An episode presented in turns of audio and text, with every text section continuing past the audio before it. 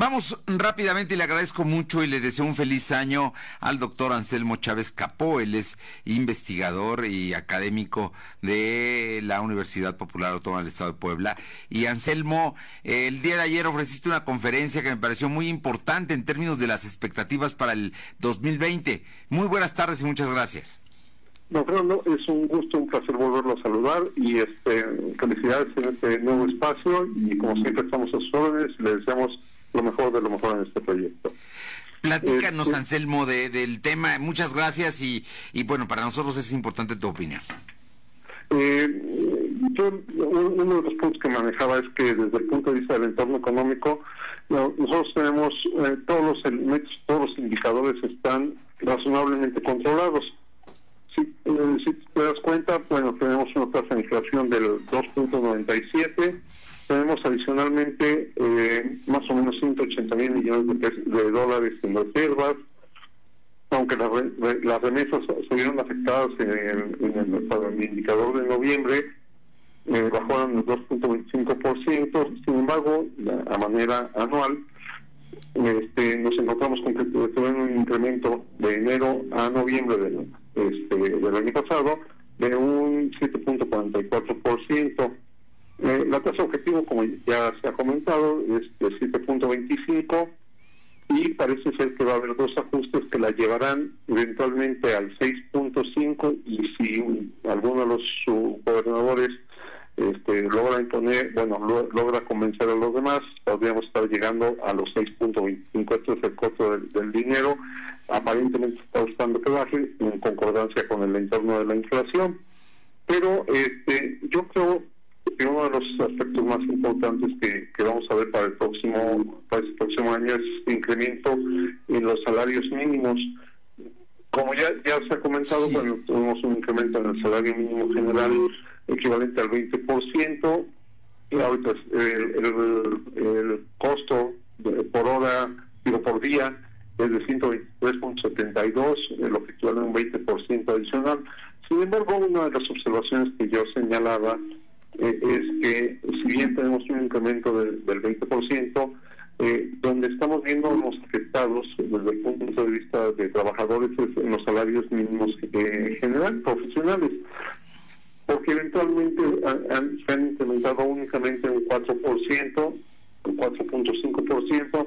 Yo daba el ejemplo, yo señalaba que, que, que si tú eres manejador de granja avícola, vas a ganar 123.92, o sea, si vas a ganar eh, este, 70 centavos más que el salario mínimo general. General, ¿no? Creo que allí exactamente 70 centavos, o sea, una persona que tiene una preparación técnica va a ganar exactamente lo mismo que la, del salario mínimo eh, general. Eh, general.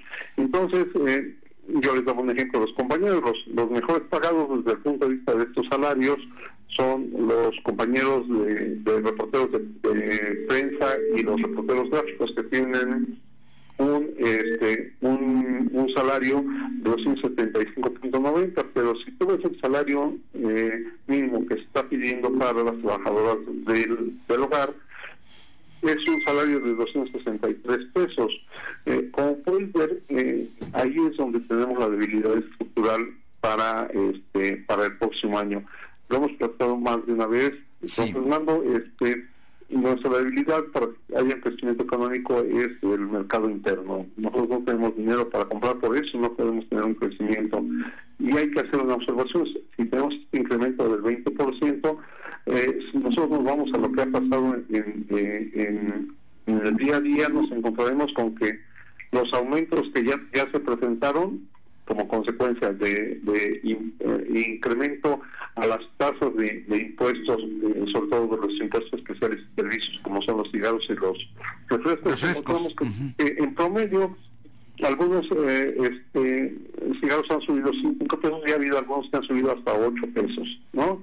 los refrescos, estaríamos pensando en, los refrescos más populares, ya que tuvo un incremento de de, este, de 3 pesos los de 3 litros, ¿no?